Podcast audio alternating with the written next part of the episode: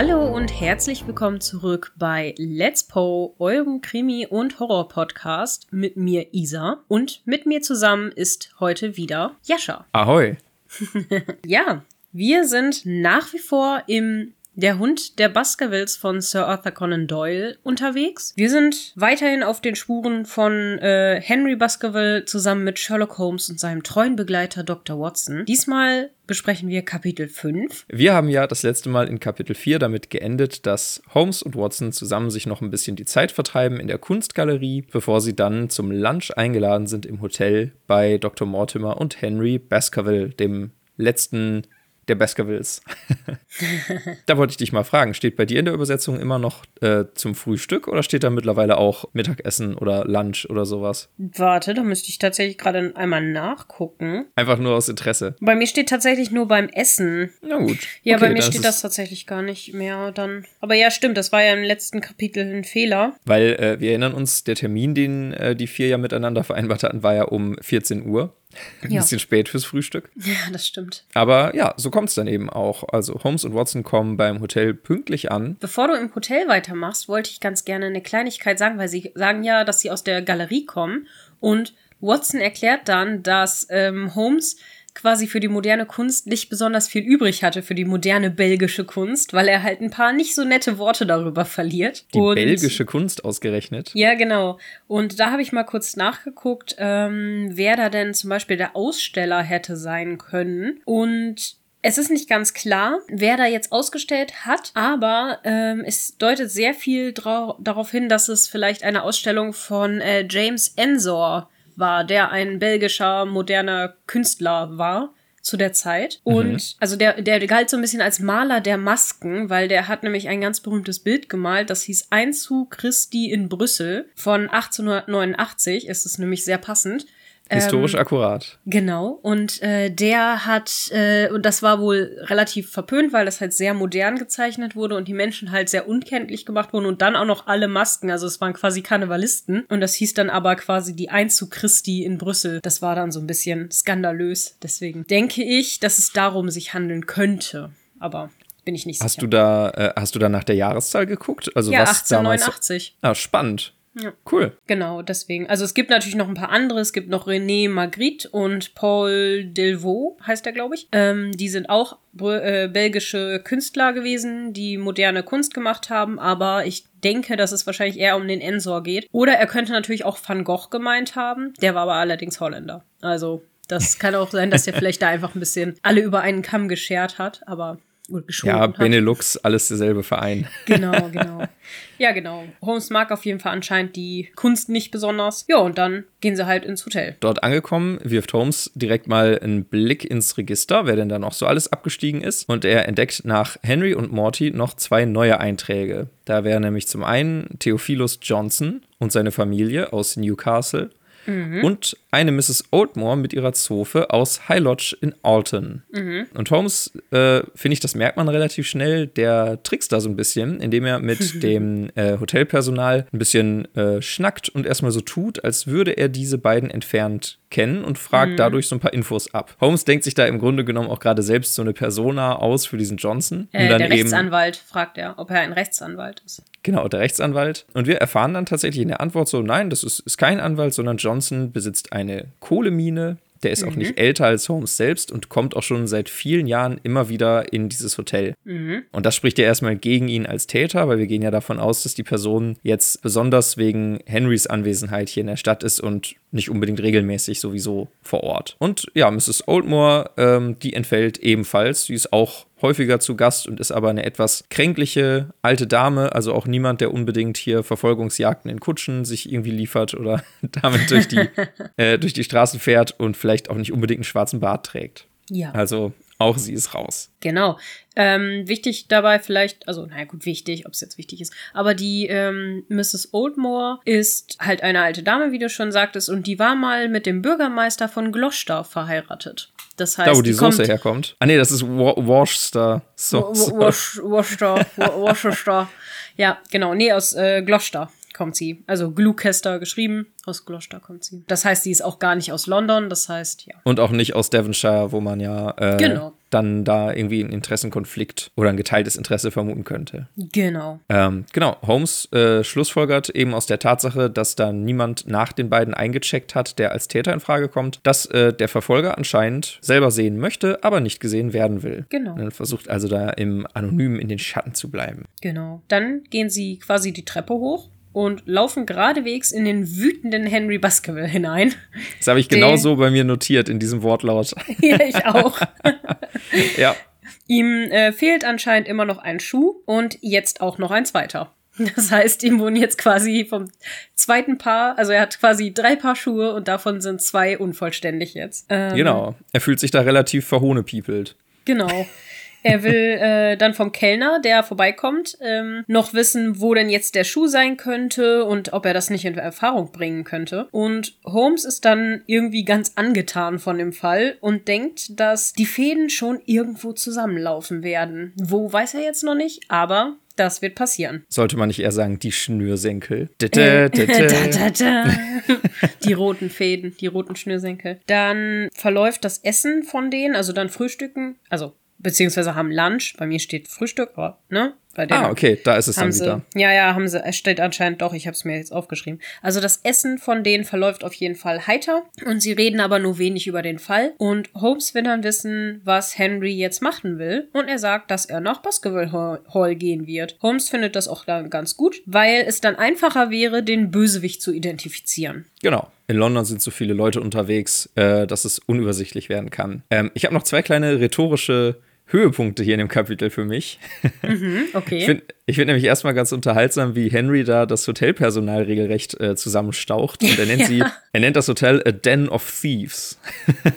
Das finde ich ist schon. Äh, eine Diebeshöhle hat er hier, glaube ich, auch bei mir gesagt, ja. Genau, mhm. das geht schon, das ist schon äh, ein Stück für so ein halbwegs gehobenes Hotel. Und ich finde auch interessant bei dem Kommentar über die, die Schuhe, dass das ja alles irgendwie zusammenhängen könnte. Da, äh, da droppt Holmes auch so ganz beiläufig, dass das einer der spannendsten Fälle aus den insgesamt ungefähr 500 bisherigen sein könnte, an denen er gearbeitet hat. Also mhm. ein, ein Superlativ, der mich ein bisschen überrascht hat. Da und äh, die Sache mit der Diebeshöhle fand ich auch ganz cool. Der arme ja, Kellner. Auf jeden Fall. äh, was ich auch noch ganz interessant war, war, dass äh, betont wurde, dass es ein deutscher Kellner ist. Also sie haben einen deutschen Kellner. I didn't steal the shoes. I did Please. not steal. Please, don't judge me. Genau, so können wir uns das vorstellen. Genau. Morty ist dann aber auf jeden Fall schockiert, dass sie verfolgt werden, also weil Holmes das quasi dann droppt, dass sie verfolgt wurden von dem bärtigen Mann. Und mhm. äh, Morty ist da relativ schockiert drüber. Und Holmes fragt dann nach einem Bartträger im Bekanntenkreis und äh, Morty stellt fest, dass Barrymore einen hat, aber der ist ja auf Baskerville Hall. Genau, der Butler ist das. Genau, also der Haushälter, der Kammerdiener und Haushälter, genau. Mhm. Holmes will das dann auch überprüfen und will ein Telegramm aufgeben, welches ausschließlich zu Händen Mr. Barrymores zugestellt werden soll. Wenn das nicht möglich ist, also wenn der nicht anzutreffen ist, dann sollen sie quasi quasi abends noch ein Telegramm zurückschreiben oder schicken, besser gesagt, damit er dann darüber informiert wird, dass der Barrymore eben nicht angetroffen wurde. Das finde ich einen sehr smarten Move, ne? ja. weil der gibt nicht viel Preis von dem, was da vor sich geht. Ne? Also wenn der Barrymore wirklich in London ist, dann kriegt er diese Nachforschung wahrscheinlich gar nicht so schnell mit. Genau. Das finde ich ist, ist ein guter Move. ja, ja, reden wir nochmal drüber. ah, okay. Genau, er bringt dann noch ein paar Sachen über Barrymore in Erfahrung. Ähm, und zwar wird dann gesagt, dass er der Sohn ist von dem alten Schlossverwalter und er und seine Frau eben sehr ehrbare Eheleute sind und sie bekamen je 500 Pfund durch das Testament von Sir Charles. Da ist mir erstmal, also ich fand es erstmal interessant, da kannst du ja vielleicht äh, von, von Petmores Podcast her wieder Expertise Expertise mitbringen von den Downton okay. Abbey, für die Downton Abbey-Fans. Okay. Ich habe mich nämlich gefragt, ist das normal, dass, ähm, dass da der Hausverwalter, das erfahren wir hier in vierter Generation schon hier bei Baskerville Hall angestellt ist. Weil, wenn man sich das mal so vorstellt, dass da quasi der, der Haushälter einen Sohn bekommt, der da dann wahrscheinlich mitlebt, ne, weil die Haushälter ja in der Regel da vor Ort auch wohnen ja. und da groß wird und dann auch genau diesen, äh, diesen Job übernimmt, vier Generationen lang, das finde ich, das ist schon eine, eine krasse Vorstellung. Ne? Ich meine, heute bist du froh, wenn du ein paar Jahre am Stück beim selben Arbeitgeber bist ne? und, mhm. und äh, da sowas. Also kommt das bei Downton Abbey auch mal irgendwie zur Sprache? Ja, also ähm, tatsächlich, äh, also über mehrere Generationen kann ich jetzt gerade nicht sagen, aber auf jeden Fall wird da oft angesprochen, dass gerade Butler Und HaushälterInnen und so auch ihr Leben lang bei der Familie arbeiten, wenn es eine größere Adelsfamilie ist und die halt Bedarf haben. Dann äh, zum Beispiel Mr. Carson ist ja der Butler von Downton und der ist wirklich sein ganzes Leben auf Downton gewesen quasi. Also der war im Jugendalter, war er beim Theater und ist dann aber quasi danach ähm, auf Downton angefangen als, ähm, ich glaube auch als Footman, First Footman oder, oder überhaupt als, als äh, Page und dann hat er da angefangen und hat sich zum Butler hochgearbeitet. Das heißt, ähm, der ist auch seit, sag ich mal, seinen frühen Zwanzigern oder so auf Downton und inzwischen ist Mr. Carson, wie alt ist der jetzt? Keine Ahnung. 60? Bestimmt, ne? 60, 65 oder sowas. Ja, und der hat da quasi alles miterlebt. Der hat miterlebt, wie die Kinder groß geworden sind, wie jetzt äh, Robert langsam auch älter, also der kennt selbst Robert noch, sag ich mal, aus Jugendjahren. Ja, deswegen. Äh, und das wird schon öfter thematisiert, ja, dass die halt wirklich ihr Leben lang da arbeiten wollen. Gerade jetzt in der jüngsten Folge hatten wir das, weil einer seinen Job verloren hat und der schockiert ist darüber und jetzt voll die Existenzkrise hat, weil er halt nicht weiß, wie es jetzt weitergehen soll, weil er eigentlich damit gerechnet hat, dass er sein Leben lang für diesen einen Charakter, der halt gestorben ist, arbeiten wird. Ja, krass. Okay, dann ist das ja schon mal äh, gar nicht so weit hergeholt. Ja. Ich habe noch zu diesen 500 Pfund, die die beiden ähm, Barrymores jeweils bekommen haben, noch eine kleine Recherche gemacht. Mhm. Und zwar an der Stelle Props an Chris Redmond. der hat nämlich für einen Blog einen Artikel geschrieben, ähm, und zwar für den Blog äh, I Hear of Sherlock Everywhere. Das ist anscheinend äh, ein Fan-Blog, hätte ich jetzt mal geschätzt. Cool. Und zwar hat er versucht, möglichst realitätsnah den Wert des Pfunds von 1895 nachzustellen in heutige US-Dollar. Cool, okay. Und das, das Ganze ist relativ aufwendig, weil ähm, wirtschaftshistorisch ist es so, dass der englische Pfund zum einen an das Silber und auch ans Gold gekoppelt war, weil nämlich ein Sovereign zum Beispiel, diese alte englische Goldmünze, ähm, die bestand buchstäblich zu einem gewissen Teil aus Gold. Er hatte den genauen Wert in diesem Beitrag auch genannt. Ich habe mir den jetzt nicht notiert. Aber das heißt, der, ähm, der Wert des Goldes beeinflusst unmittelbar im Material, wie viel diese Münze wert ist. Und bei anderen Münzen galt das eben auch für Edelsilber. Also eine ganz spannende Sache. Und der, der Chris Redmond, der ist schon, der ist schon, äh, hat sich sehr vertieft in das Ganze. Der hat nämlich dann Preisschwankungen über diese 130 Jahre, ähm, seit er spielt, nachverfolgt und ist zu dem Ergebnis gekommen, dass ein Pfund aus dem Jahr 1895 heute, also irgendwo zwischen äh, 298 Dollar oder 447 Dollar. Also in der Boah. Spanne ist das. Das heißt, Krass. dass, genau, das heißt, dass die, die Barrymores, äh, wenn man die, die reale Kaufkraft berücksichtigt, dann haben die beide zwischen 149.000 und 223.500 US-Dollar bekommen. Nicht Und- schlecht. Ne, wir, werden, wir werden noch erfahren, was die mit dem Geld anfangen und das wundert einen dann auch wenig, weil das ist eine gehörige Summe Geld, die man da einfach so bekommt. Also man merkt schon, der, der Charles Baskerville, der hat es wirklich dicke gehabt. Ja, das kommt ja später noch, wie, viel, wie dicke der das hatte. Genau. Und äh, ich habe es auch noch in Euro einmal umgerechnet, heute tagesaktuell. Äh, das sind ungefähr zwischen 139.000 und 208.000 Euro. Ja, krass. Das ist echt viel Geld. Davon kannst du Genau. heutzutage ein Haus kaufen. Ein kleines Haus. Morty gesteht daraufhin ein, das finde ich auch ganz, finde ich ganz sympathisch. Äh, er hofft, dass Holmes nicht jetzt jeden verdächtigt, der irgendwie da berücksichtigt wurde im Testament, weil ähm, er selber nämlich auch 1000 Pfund bekommen hat. Das entspricht wiederum zwischen 298.000 und 447.000 Euro. Äh, äh, US-Dollar, nicht Euro, sorry. Also auch eine, eine unvorstellbar große Summe für so ein, auch so für so einen Arzt zur damaligen Zeit. Ne? Also, Jo, dem geht's jetzt gut, ne? Der hat jetzt für seine Praxis ausgesorgt, du. also man merkt richtig, hier gibt es viele, viele Leute, sofern sie gewusst haben, dass sie, dass ihnen diese Summe da blüht, die äh, ein Motiv hätten haben können. Es Ja. wundert einen immer weniger. Außerdem wird noch gesagt, dass es auch noch viele öffentliche und private Nutznießer gibt, ähm, die also auch irgendwie bedacht wurden im Testament. Und wir erfahren, dass Henry alleine den Rest von etwa 740.000 Pfund erhält. Und das ist jetzt die eigentliche Der ist Hausnummer. Das sind- Millionär. ja, das sind nämlich 206 bis 308 Millionen Euro nach heutiger Kaufkraft. Und Holmes kommentiert das ganz richtig. A gigantic sum, sagt er Ja. dazu. Ja. Äh, das Gesamtvermögen beläuft sich wohl auf ungefähr eine Million Pfund. Also, und das ist jetzt die letzte Zahl fürs Erste, zwischen 278 und 417 Millionen Euro. Also der so. ist Rich AF. Genau. Also hier äh, Props an den Blog und an den lieben Chris, der das geschrieben hat und sich da so intensiv mit beschäftigt hat. Aber ich fand, ich fand das schön mal so ins äh, Verhältnis zu setzen, weil ich finde 500 Pfund ja. viel wenig. Ja, nein. Jetzt haben wir es mal gehört. Es ist eine Menge Geld. Es ist wirklich viel. Ja, richtig cool. Die sagen dann auch, dass der Charles, also der Sir Charles, eben auch als reich galt. Aber wie reich oder wie überraschend reich er war, das haben die quasi erst nach seinem Tod erfahren. Ähm, weil der Mortimer eben auch sein Testamentsverwalter war oder ist. Falls äh, Henry jetzt etwas äh, zustieße, ginge halt alles von dem Geld an die Desmonds und das ist ein entfernter Verwandter, der auch in England wohnt, der aber ein alter Geistlicher ist. Und ähm, ja. Und gemeinhin als sehr bescheiden gilt. Also so genau. beschreibt ihn Morty. Das ist halt so ein. Ich meine, das muss nichts heißen, ne? Du weißt nie, wie die Leute werden, wenn Geld winkt. Aber ja. er, es macht erstmal nicht den Eindruck, als wäre er da der Täter, ja. falls er es überhaupt gewusst hat. und sehr freundlich, ne? Wird er gesagt. Und sehr genügsam so. Genau. Ja.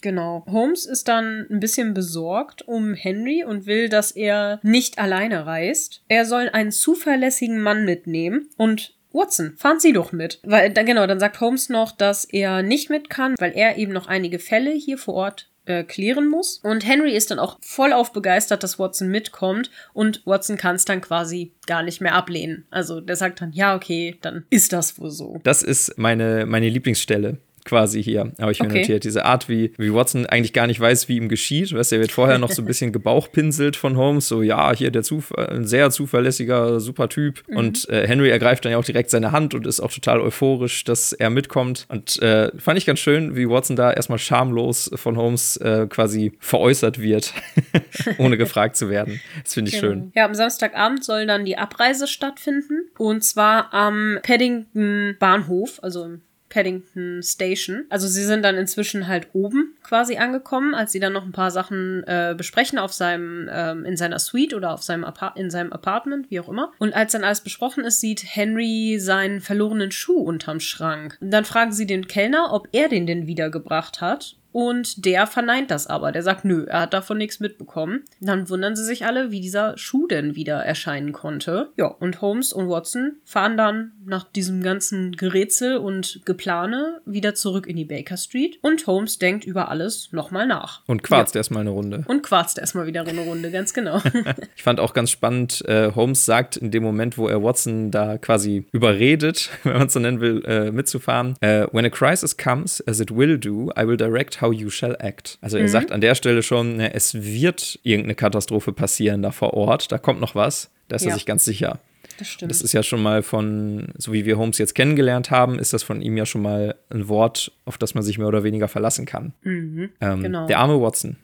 Genau. Es treffen dann auch später zwei Telegramme ein am Abend. Und zwar, dass Barrymore anscheinend in, auf Baskerville Hall ist und die Times, also das Timesblatt konnte leider nicht aufgefunden werden.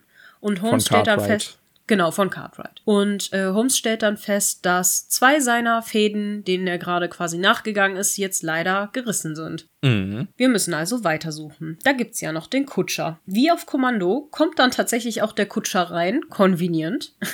und äh, der heißt nämlich John Clayton. Also der Kutscher kommt halt rein und beschwert sich erstmal und sagt, hier, ich habe gehört, sie haben sich über mich erkundigt. Ich mache mein ganzes Leben diesen Kutschjob. Nie hat sich jemand beschwert. Was haben sie gegen mich? So. Der ist anscheinend Kritik nicht so gewöhnt.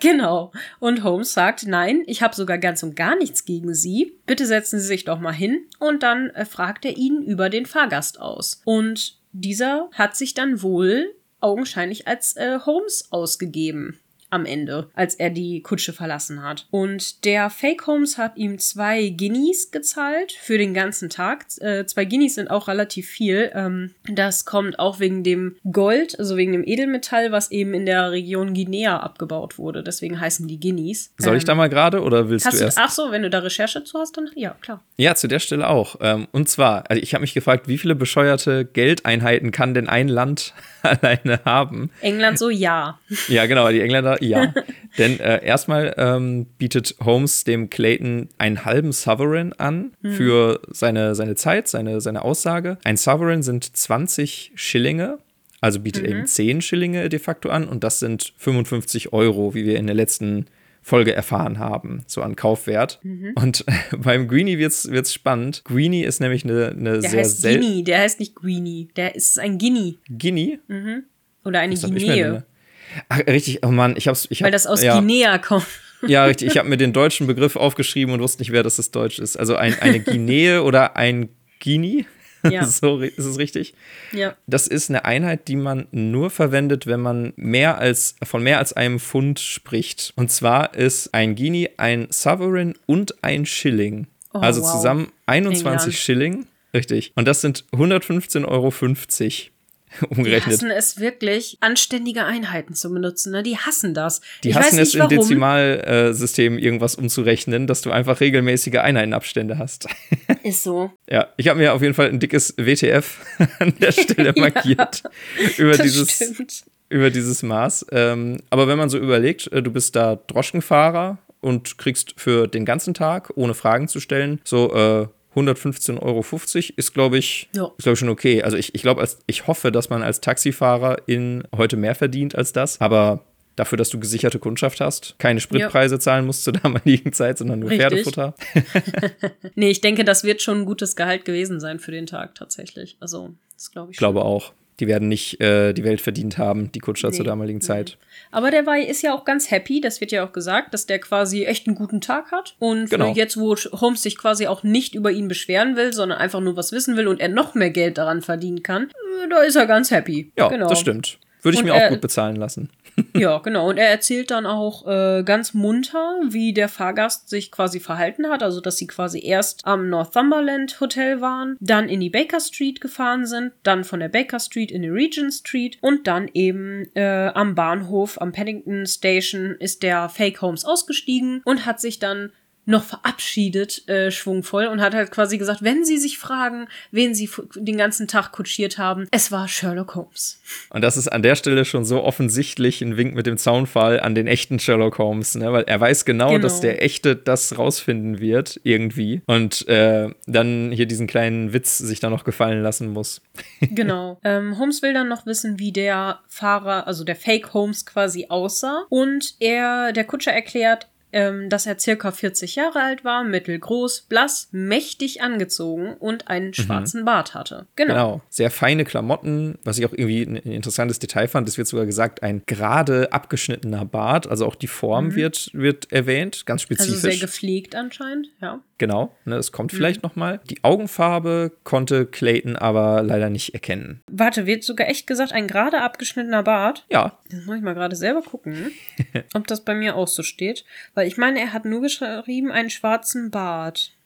Hier soll ich mal gerade soll ich mal gerade einen, einen, kleinen Holmes-Moment äh, hier einbringen? Ja, gerne. Ich bin, bin ja selbst großer Bart-Fan. Bei mir ist es zum Beispiel so, weil ich eine, eine natürlich eher runde Kopfform habe, benutzt man bei mir eher so einen spitz zulaufenden Bart. Also jetzt kein Goatee, aber wenn man Vollbart trägt mit einem ruhigen, mit einem, ähm, mit einem runden Gesicht, dann sollte der Bart eher so Kratos-mäßig spitz zulaufen. Für alle, die God of War kennen, die Spielereihe. Der Kratos-Bart. Genau, ich glaube, ab dem, ab Ragnarök, also jetzt dem, dem Wikinger-Setting da, hat er ja diesen Bart. Und der ist quasi ideal, wenn man äh, ein rundes Gesicht hat. Und wenn der Mann ähm, eben einen recht kantigen, unten abgeschnittenen Bart hat, recht eckig, das ist was, was sich anbietet, wenn du eher ein, ein runderes Gesicht hast, was dadurch ein bisschen mehr Charakter und Kontur bekommt. Ne? Ähm, bei mir zum Beispiel ist es halt so, der Bart äh, soll das Gesicht ein bisschen strecken, damit man nicht mehr so, so einen Kürbiskopf hat.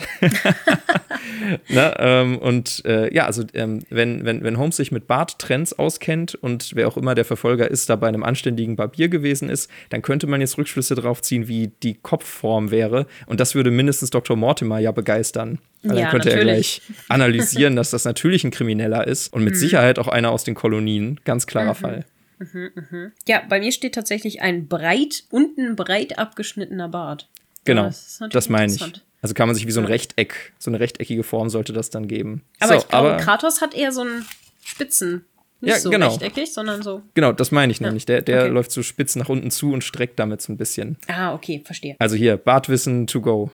Badwissen to go, genau. Der Kutscher weiß dann aber leider auch nicht mehr als das und geht dann wieder. Also reißt hier auch Holmes dritter Faden, sagt er. Und ähm, der Gegner, also er schließt daraus, dass der Gegner sehr gerissen und sehr klug ist und äh, dass seine Chancen, ihn quasi in London Schachmatt zu setzen, jetzt eher gering sind. Deswegen müssen sie jetzt gucken, wie es in Devonshire weitergeht. Also sie hoff, er hofft, dass sie da mehr Glück haben. Mhm. Ähm, es ist eine eklige, gefährliche Geschichte, Watson. Sie mögen lachen, aber ich bin froh, wenn sie wieder heil in der Baker Street sind. Und ich muss sagen, ich glaube, das ist meine Lieblingsstelle, weil ich das irgendwie so süß finde, wie besorgt er da um Watson ist. Genau. Ja, und damit die, die Bromance ist real. Genau, und damit endet auch das Kapitel. Ich gucke gerade so auf die Zeit, die wir hier aufnehmen. Das war eins der kürzeren. Wir sind jetzt so bei roundabout äh, 32 Minuten. Es ist halt viel nur so, ja, dies, das und es ist nicht so viel passiert, ne? Es ist halt einfach nicht sehr viel was man jetzt, ich finde, das nächste Kapitel wird ähnlich. Ähm, das habe ich ja auch schon mal vorbereitet. Da wird halt super viel Landschaftsbeschreibung. Das ist halt irgendwie nicht so was, was man dann groß wiedergeben kann im Podcast, ne? Doyle meets Tolkien. Ja, habe ich auch gedacht. das Crossover, äh, ja. das wir alle verdient haben. Genau. ja, ja. Ähm, stimmt. Wir haben sehr viel, sehr viel Konversation und ähm, ich glaube, gerade so im Hinblick auf das Ende ist das ja vor allem dazu da, um so ein bisschen so, ähm, so, so ein Tal aufzubauen. Quasi, mhm. das ist mhm. jetzt so, wo die drei Enden abreißen, wie Holmes das so schön sagt, und man als Leserin dann noch da sitzt und ähm, nicht mehr weiß, was, wie man denn jetzt da eine Lösung finden sollte. Ja. Na, ne, und es, man hat jetzt schon so ein bisschen Ermittlungsarbeit gehabt und man hat gemerkt, hier, äh, ne, Holmes und Watson haben sich jetzt schon ein bisschen ins Zeug gelegt, konnten aber noch nichts erreichen und das baut bei mir jetzt so ein Stück weit eine Erwartungshaltung auf. Also ich finde, jetzt, jetzt kann man also nach dem letzten Kapitel eigentlich schon, aber mit diesem jetzt erst recht kann man erwarten, dass es jetzt so langsam mal losgeht. Mhm. Also da sind wir jetzt quasi spannungskurvenmäßig unten im Tal angekommen und äh, bauen uns da jetzt auf, quasi so Stück für Stück. Genau. Ja, ähm, wie fanden wir das Kapitel? Aufbaukapitel, ne? Ja, hätte ich, hätte ich jetzt auch gesagt. Also ähm, für mich war es ja hier kleiner, kleiner Wirtschaftspodcast ja, zur stimmt. Wirtschaftsgeschichte. ähm, ich, also ähm, meine Erkenntnis aus dem Kapitel oder aus der Bearbeitung des Kapitels ist jetzt eigentlich, wie faszinierend tief sich Leute mit dieser Lore beschäftigen. Ein Fanblog zu finden, der die, die Währungen aus dem ganzen Sherlock Holmes Universum, also jede Geldübergabe in irgendeiner Geschichte, da analysiert und so Trivia-Fakten dazu bietet. Das ist schon, äh, gefällt mir. Ich mag so jo. nerdige, also Leute, die da, die da voll drin aufgehen. Ja, ja, nee, Props an klasse. den Blog. Das ist wirklich richtig genau. krass. Also finde ich echt gut. Ich habe den Namen, glaube ich, gerade eben von dem Autor schon gesagt. Der heißt Chris Redmond. Also ja. Chris, ne, wenn du uns zuhörst, was du wahrscheinlich tust, äh, hm. danke dafür. Ich bezweifle, das ist der nicht Engländer. Ja, wahrscheinlich, aber. Ich bezweifle, dass der uns zuhört.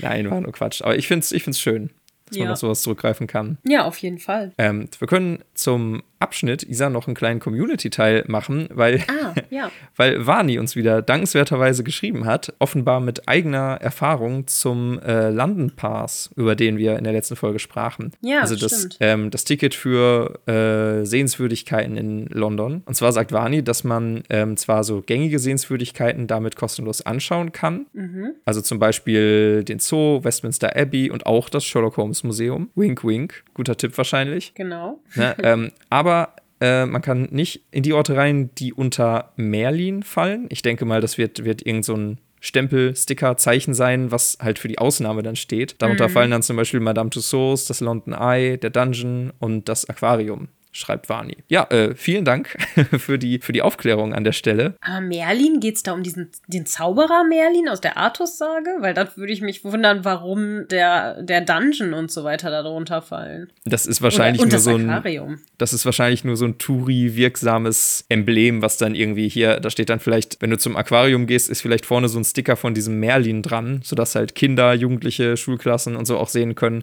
hier komme ich nicht mit dem London Pass rein. Ich glaube, ja, das okay. ist nur so ein Emblem. Aber Vani, vielleicht magst du uns da aufklären. Ich glaube, ich habe dich, ich hoffe, ich habe dich da richtig verstanden.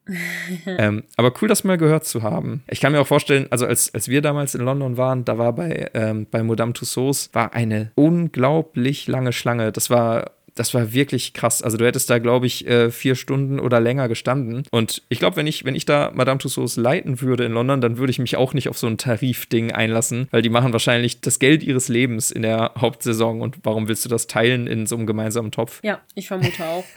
ähm, das ist genau, zu erfolgreich. Ja. Ja, Vani hat uns in unserem Spoiler-Channel in Elementary Watson, hat, er, hat sie uns auch was geschrieben, aber da darfst du nicht reingucken. Deswegen, Ach so, okay. Weil dann, du sollst ja nicht äh, gespoilert werden. Legen wir das, das Tuch des Schweigens darüber. Ich lese mir das dann durch, wenn wir mit der Geschichte fertig sind. Genau, da kannst du dann lesen. Ich bin sehr gespannt. Ja, aber finde ich ganz cool. Schön, dass äh, da ein bisschen Aktivität auf unserem Discord-Channel einzieht, was ähm, mich dann auch ein bisschen zu unserem kleinen Selbstwerbeblog führt. Und Smoothe zwar Überleitung. Genau, sehr smooth. Genau, danke an der Stelle auf jeden Fall an Vani. Gut für, gute Überleitung, danke. genau, ja, kommt auf unseren Discord-Channel. Da sind ein paar sehr nette Leute, mit denen man sehr schön über die ganzen Sachen diskutieren kann. Äh, Oder diskortieren, wie ich es äh, so schön in unserem anderen Podcast eingeführt habe. Oh nein. Ähm, ja. oh ja. Folgt uns auf Instagram oder ähm, hört uns auch gerne auf YouTube. Wir haben überall sind wir quasi da zu erreichen. Ihr könnt uns auch auf Spotify, Apple und eurem Podcatcher eurer Wahl hören quasi. Also wir sind eigentlich, glaube ich, auf so circa allen inzwischen verfügbar. Wenn das nicht stimmt, dann lasst es uns wissen. dann gucken wir, ob wir danach nach, äh, helfen können. Aber ich glaube, soweit sind wir eigentlich ganz gut verteilt auf den gängigen Plattformen. Wenn ihr genau wissen wollt, auf welchen Podcatchern ihr uns findet, dann tippt in den Shownotes gerne auf unseren Linktree-Link. Ähm, da kommt ihr zu einer Übersicht mit sämtlichen Kontaktmöglichkeiten von Social Media über E-Mail bis hin halt zu den Podcatchern, auf denen wir zu finden sind. Äh, und ich muss gestehen, wir sind, äh, wir sind automatisch in so einige dieser Podcatcher so reingerutscht mit ins Programm, weil ich glaube, über Apple wird man sehr weit gestreut zu vielen Anbietern, von denen ich in meinem Leben noch nie gehört habe. Also ich gehe davon aus, dass ihr uns auch mit so kleinen Nischen-Podcatchern finden werdet. Also wenn ihr Leute kennt, die nicht an den großen an Spotify oder so hängen, können die uns hoffentlich auch erreichen. Genau. Und dann, wenn ihr uns was schreiben wollt, dann schreibt uns eine E-Mail, schreibt uns bei Instagram. Ganz wichtig, um uns bei unserer Reichweite ein bisschen zu unterstützen. Liked uns, kommentiert alles fleißig, gibt uns Sternchen und Daumen hoch und bimmelt an der äh, YouTube-Glocke und folgt uns da, damit wir auch ein bisschen Reichweite bekommen und unsere Community wächst und wächst. Äh, wir merken es ja schon, an, auch in unseren HörerInnenzahlen. Es ist äh, sehr, sehr schön, dazu zu gucken, dass immer mehr Leute es interessant finden anscheinend. Deswegen äh, interagiert auch gerne mit uns. Da freuen wir uns immer richtig, richtig doll drüber. Ansonsten kleiner Shoutout an unsere anderen Podcasts. Äh, Jescha hat ja den Board Game Bravery Podcast, ein Brettspiele-Podcast mit dem lieben Max. Da reden sie halt über allerlei verschiedene Brettspiele und äh, auch da waren die letzten Folgen sehr interessant und passen sehr gut zu Sherlock Holmes, weil es da um Deduktionsspiele gerade jüngst ging. Und ich habe natürlich mit der lieben Mona den Downton Abbey Podcast, also Petmores Podcast sind wir ja. Und wenn ihr da Interesse an der Serie habt, dann hört auch gerne da mal rein. Gerade wenn ihr, wenn ihr euch für Sherlock Holmes und seine Epoche interessiert, ich glaube, die Handlung von Downton Abbey spielt ja so roundabout 30 Jahre später. Das fängt ja so 1914, meine ich, an, oder? Ja, sogar ganz genau 1914, als die Titanic sinkt. Genau. Also da seid ihr ungefähr Äh, Pi mal Daumen. 1912. 1912. 1912, genau. Aber ihr seid, ihr seid so Pi mal Daumen in der Ecke unterwegs, in der wir hier sind. Ein paar wenige Jahrzehnte darauf paar vielleicht. wenige. Ja, plus minus. Ein paar Ja, also für, für historisch Interessierte, die Lust auf so Atmosphärisches haben, ähm, in anderen Epochen mal zu schwelgen, gerade in England, das fasziniert ja viele Leute, dann kommt rein bei Petmos Podcast.